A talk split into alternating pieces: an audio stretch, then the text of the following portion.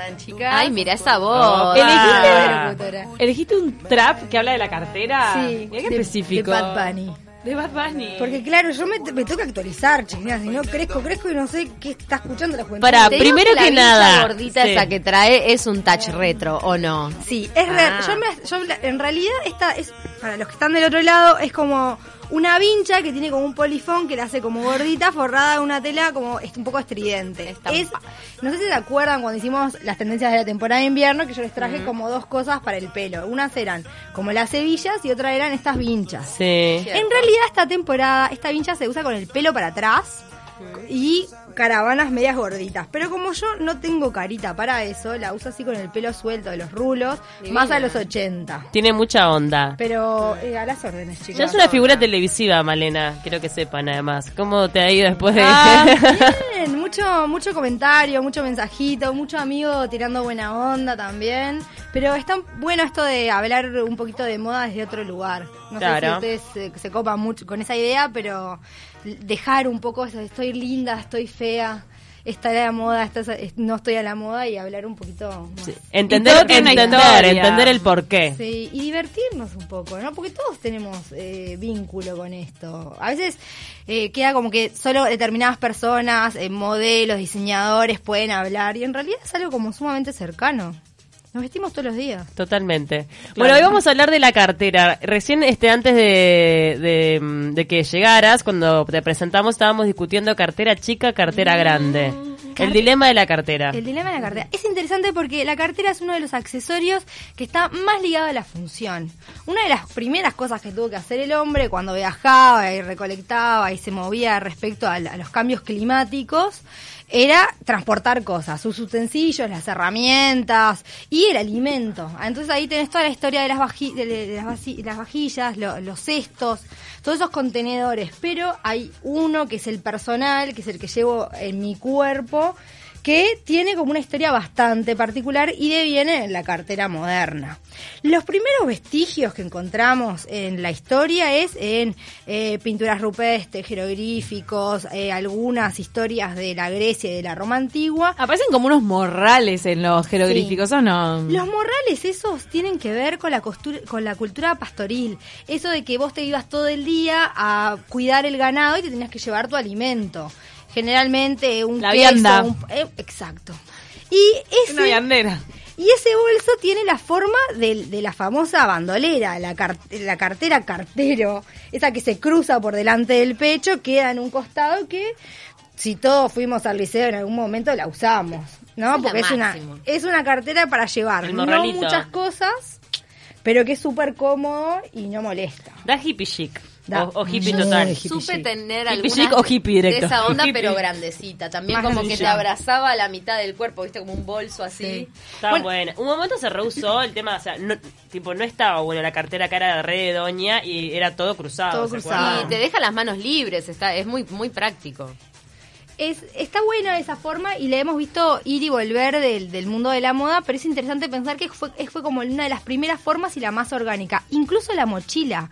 Hay eh, estatuillas de, de Egipto del 2300 antes de Cristo, donde vemos a, a un pinta egipcio ahí con todo su, su vestimenta típica y una mochilita blanca. Y decís, ¿y esto tan moderno? Para que vean que, hay unas- que algunas ideas tienen, tienen largo trajín en la historia. No recordaba que la mochila ya aparecía ahí. Y después, no sé si se acuerdan de cuando dimos la historia de los bolsillos, aquellos pequeños monederitos que era como un círculo de tela con un pespunte que se cerraba al, al tensar la cuerda, que iban enganchados de los, de los Cinturones. cinturones. ¿se acuerdan? Sí.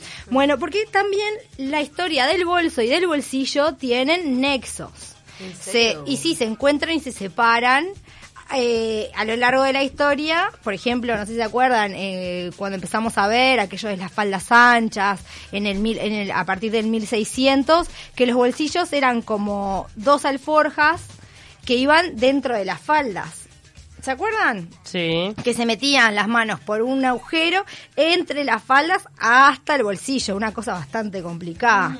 Pero es interesante cómo el bolso propiamente dicho, el bolso femenino, eso que vemos decorado, este, y que tiene más vínculo con eso que compramos hoy en día, le surge eh, a principios del siglo XIX, cuando hay una especie de revival de la, cul- de la, de la cultura y la estética griega, el, neoclásico, no sé si se acuerdan de una clase de historia.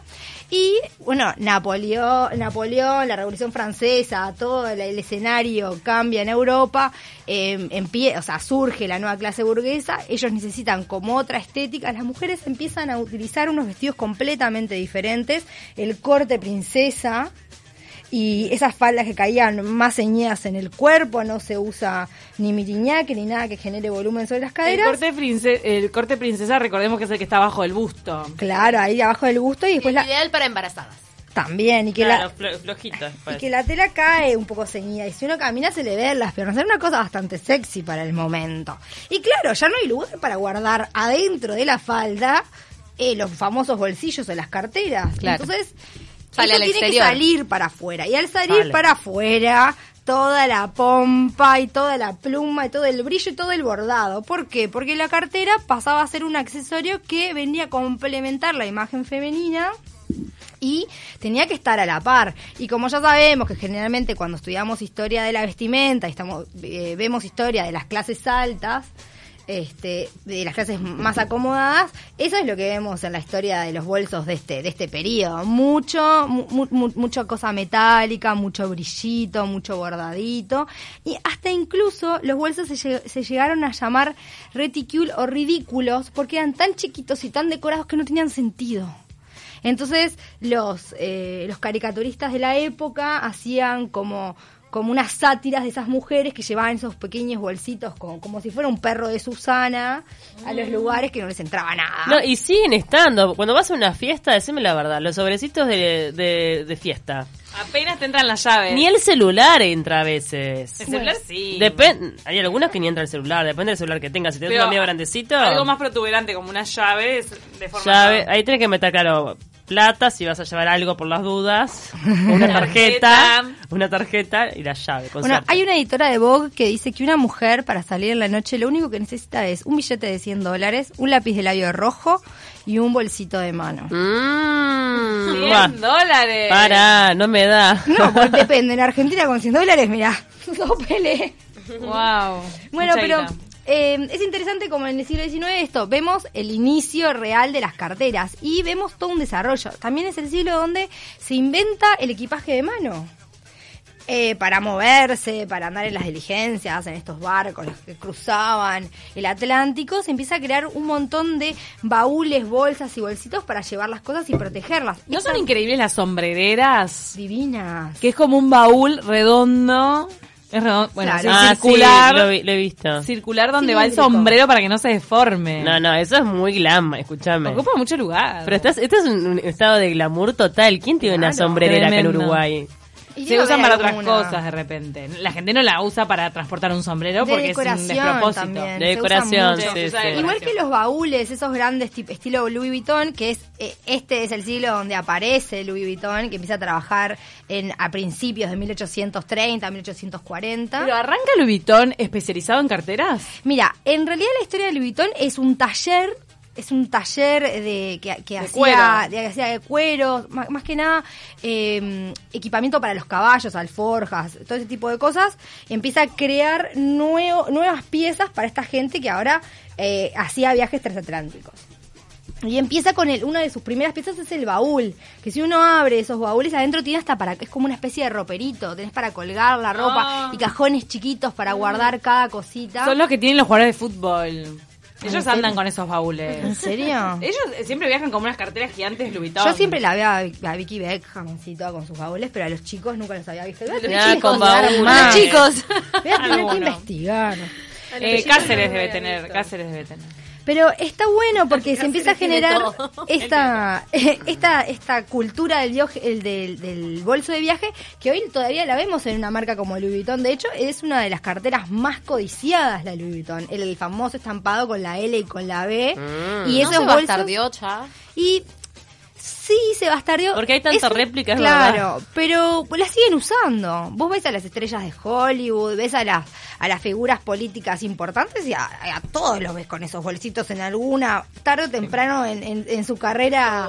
Sigue instalado. es verdad. Ahora, el hombre envidia la cartera de la mujer en el sentido de que se le complica al hombre. No puede llevar nada. Yo creo que sí, si no, no andarían con esas con esas billeteras gigantescas que parecen... Yo creo que en el fondo envidia un poco. Sí. Vos decís que envidia, para mí abusa. No, No, para mí no, claro, todavía te dice guardame, guardame, claro, pero envidia, porque claro, no puedes llevar nada arriba. Vos tenés todo ahí en la cartera, o sea, pues creo que un día sobrevivís con lo que tenés en tu cartera. Sí, Claro. totalmente. Bueno, por eso ves de repente, por ejemplo, a hombres utilizando la famosa del bolsito ese, la botinera, en situaciones que no son para ir de botinera, porque Sí. claramente ahí adentro no tienen los botines No, para y jugar el al morral está muy de moda también. Y el morral también. De hecho, yo les había comentado que Brad Pitt está mm, volviendo a poner en el, en el tapete el men purse, que es la cartera de hombre, y se lo ve en muchas fotos con cartera. ¿Lo bancamos con al morral, hombre ¿no? con morral o no? Les queda muy lindo el, el- la cartera esa cruzada de cuero, es muy a linda. Brad Pitt le queda precioso. Queda mucha onda. Sí, a mí no, no me molestan. Tampoco me... ¿Cuánto incide la persona? Queda muy sofisticado a Mucho, veces. ¿no? Y yo creo que siempre, la persona, cómo lo De lleve. cómo lo lleves. Y más un Sí. bolso. Por eso es importante saber cómo se lleva cada bolso.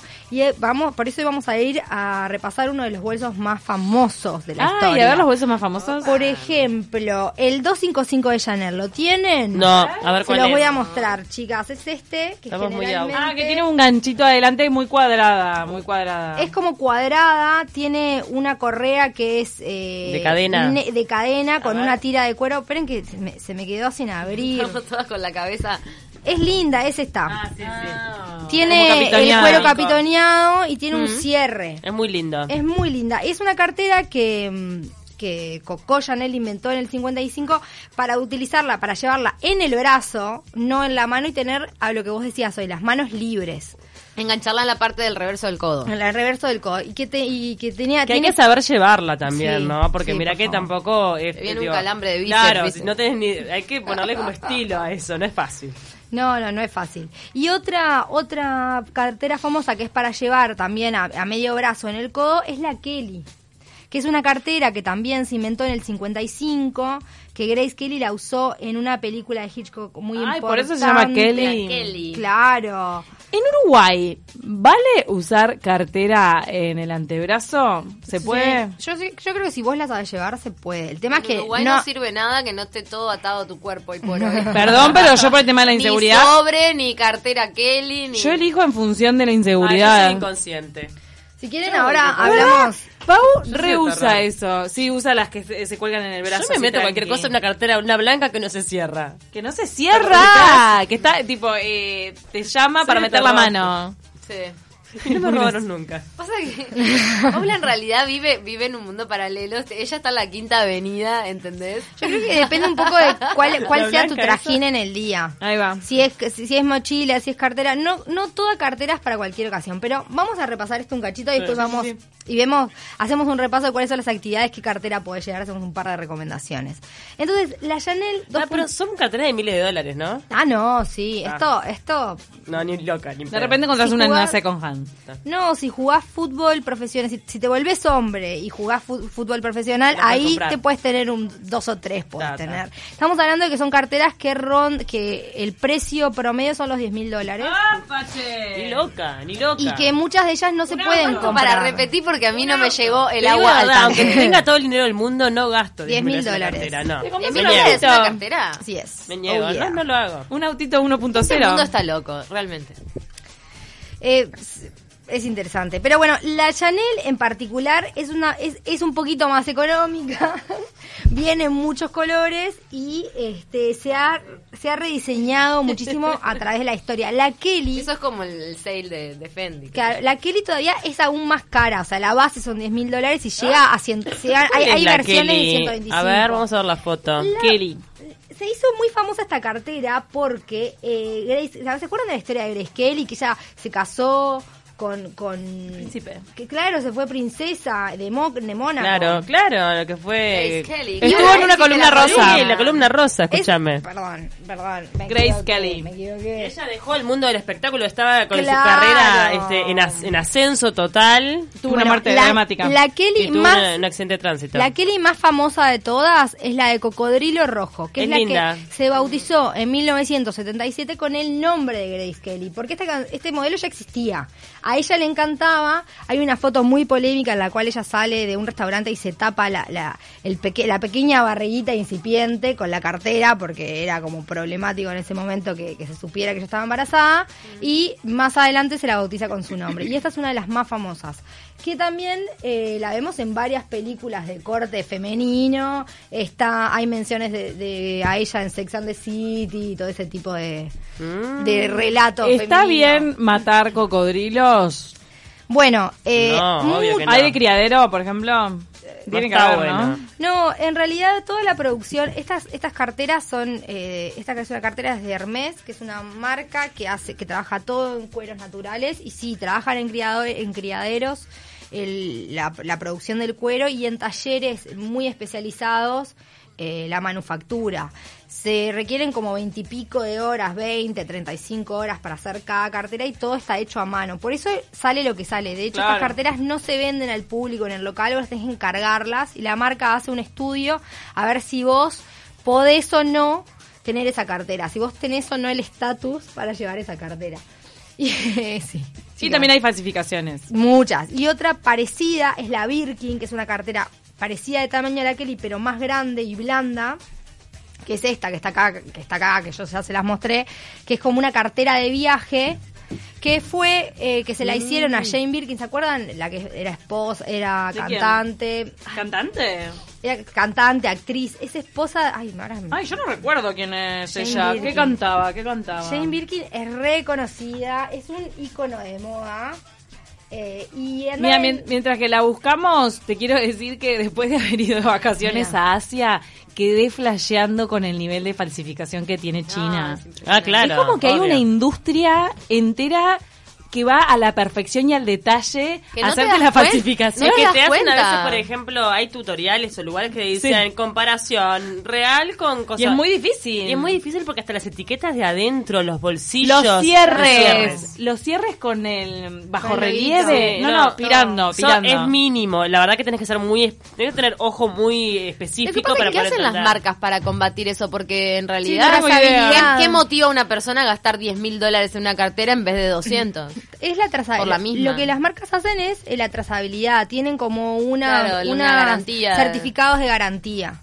Pero Claro, no es realidad- visible, solo lo sabés vos que te gastaste los 10 mil. Yo lo Ah, sabría sí. igual sin el certificado. Pero si vos sos multimillonaria te va a durar mucho más una cartera de cuero que la falsificación. Pero la falsificación es increíble el nivel de, de, De de perfección. diseño al que llega. Sí, Ah, lo que pasa es que pirando. generalmente las mismas hay hay hay Igual no las cobran carteras- tan tan baratas, ¿no? Las falsificaciones. Sí, son tipo, como decían, Bueno, cuanto 200, mejor 300 sean- dólares. O sea, no es una cosa que es una ganga, ¿entendés? No, pero por eso te digo, ¿qué te lleva a gastar en vez de 500, poner, no importa. Ah, igual no pago 500 a una 10.000. cartera. La falsificada te la pago. O sea, pagás los 10.000 que si sos de, de un ambiente como, ponele, no sé, si sos de la realeza, pues si no, ¿qué te puede motivar a pagar 10.000 dólares por una cartera? Y Que la gente las paga. Yo creo que ahí hay muchas cosas. Una tiene que ver con eh, el consumo no siempre es directo. Cuando vos comprás, no compras una cartera, comprás Sí, un una fantasía, comprás eh, eh, pertenecer a un, estatus. a un grupo, comprás. Así como eh, el tener un Rolex y que no sea Claro. falso, que sea, ¿no? Esa es otra falsificación. Ah, muy pero buena. ponele que en un Rolex todavía te la justifico más por en sí el aparato, o sea, la mecánica. Me imagino que de- la- debe ser mucho mejor la original que, Sí, que la se ¿no? nota, se nota. Hay, hay, hay detalles que vos, si te pones a ver, los Y la calidad herrajes, la calidad del metal, claro. el cuero, y te vas dando cuenta de que, que cuál es una falsifica- falsificación y cuál es el original. Pero con lo- a lo que vas es y que me parece importante, que es interesante ver cómo estas marcas te venden el producto. Porque vos lo que compras es toda la imagen que ellas te venden. Que Grace Kelly lo usó esto cuando salió con su pancita de bebé y después en una foto en Vogue. Y, o sea, de alguna manera hay como Sí, una Grace especie... Kelly. Claro, hay como un imaginario que se va construyendo alrededor de, de esas, de, de esa historia. Sex de and the City también aportó mucho a eso. Un montón. Ese tipo de series que tienen como el estilo. Pero la industria de la moda se basa en esto, chiquilinas. Si ustedes ven la publicidad de cualquier marca de Montevideo común de shopping, o sea, nada de 10 mil dólares, cosas normales, entre, entre 800 y 1500, ponele, vas a encontrar elementos si- iguales o similares a cómo Hermès construyó el valor alrededor de ese bolso. Acá en Uruguay, una cartera de cuero está hecha de forma artesanal. Sí, en, bueno. en su mayoría. Hay acá en Uruguay tenemos acá- muy buenas acá tenemos carteras. muy buena producción de cuero, cuero. y de zapatería, Zapatos a pesar de que no contamos con, con curtiembres que hagan cueros especializados y no contamos con maquinaria especializada para tener terminaciones de mejor calidad. Tenemos cosas muy buenas. Sí, re lindas. cosas. Pero, pero también está bueno ver estos ejemplos para después en el día a día uno desarmar esos, esos mensajes de moda y saber qué compras cuando vas a comprar algo. Claro. Eso está bueno, porque esto que hace Hermes con su Kelly para cobrarte 10 mil dólares es lo mismo que hacen un montón de marcas que te importan ropa de China que es muy barata, que se que se rompe muy rápido, que tiene malos cortes y es también es como crear valor donde, no lo hay. Claro. Entonces, Bueno, o sea, en la publicidad en se basa mayor en o menor escala es lo mismo. La marca se basa en eso, de Y- lo que sea. Igual está bueno pensar que estas formas se vienen repitiendo hace más de 200 años y que siguen siendo e- eficientes y eficaces. Entonces hay algo que está bueno. Entonces yo si me pusiera a diseñar una cartera, eh, una de las primeras cosas que estudiaría es eh, la moldería de la Kelly Bag, ¿entendés? Claro. Porque ahí hay algo, hay algo que está bien. Hay algo para reproducir. Sí, Porque por si- algo tuvo éxito, o sea, se adaptó a un Sí. montón de necesidades. Levi's. o el Jean Levis, o va- varias cosas, o de repente las zapatillas, las All Star. ¿no? Para vos, ¿qué tiene una cartera ideal, Malena? Mira, para mí una cartera ideal refiere a su necesidad. Por ejemplo, si vos vas a salir todo el día a laburar y de repente te vas a la facultad de noche o tenés un pibe y tenés que llevar cosas, yo qué Ah, sé, sí. eh, la merienda ahí adentro o Los yo qué sé, pañales. los pañales. Y bueno, comprate una, necesitas una cartera grande y necesitas una cartera que puedas mover. Yo te digo, comprate una mochila. Hay un montón de mochilas re lindas. Desde hace tres o cuatro años las mochilas son eh, como las de las más de las más vendidas como como las carteras nueva de mujer y hay un montón de modelos re lindos para para probar.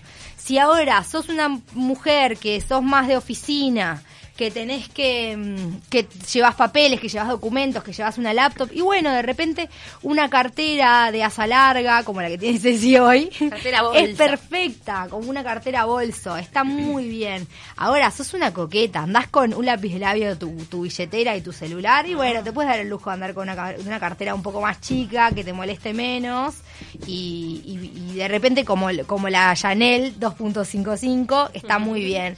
Y después si vos tenés una fiesta o alguna, alguna actividad de ese estilo, bueno, yo creo que el clutch es un lindo bolso para usar, esos bolsos que hablábamos que son chicos. Minis. Pero cuando lo vas a comprar, fíjate que te entre. Te tiene que entrar seguro el celular, el lápiz de labio, las llaves y algo de platica y el documento.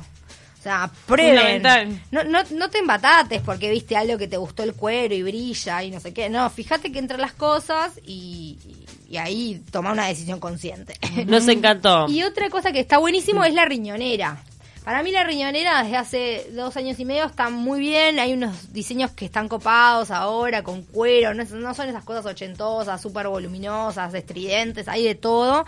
Y creo que de- debe ser de las mejores cosas para salir. Tipo, si vas a un concierto, si vas a bailar, si salís a nochear o a callejear. Para si salir de noche feria, es práctica la riñonera. Por, la verdad te la Me colgás encanta. acá y te pones ahí las cositas y ya está. Soy muy una- fan de la riñonera. O de repente te vas a una feria, te vas a una de estas food truck que al mediodía ¿eh? vas a, va- te vas a gozar con la riñonera, no te vas a andar preocupando si la tengo del lado derecho, te la tengo del lado izquierdo, está abierta, está cerrada, vas a andar segura. Porque esa es la otra, no, no es lo mismo andar en el auto todo el día y tiras la cartera para atrás que andar de repente a pata o en bondi. Necesitas cosas diferentes. Ay, andás con los brazos libres, es, es alucinante. Ah, eso es alucinante. Está Pero bueno. mil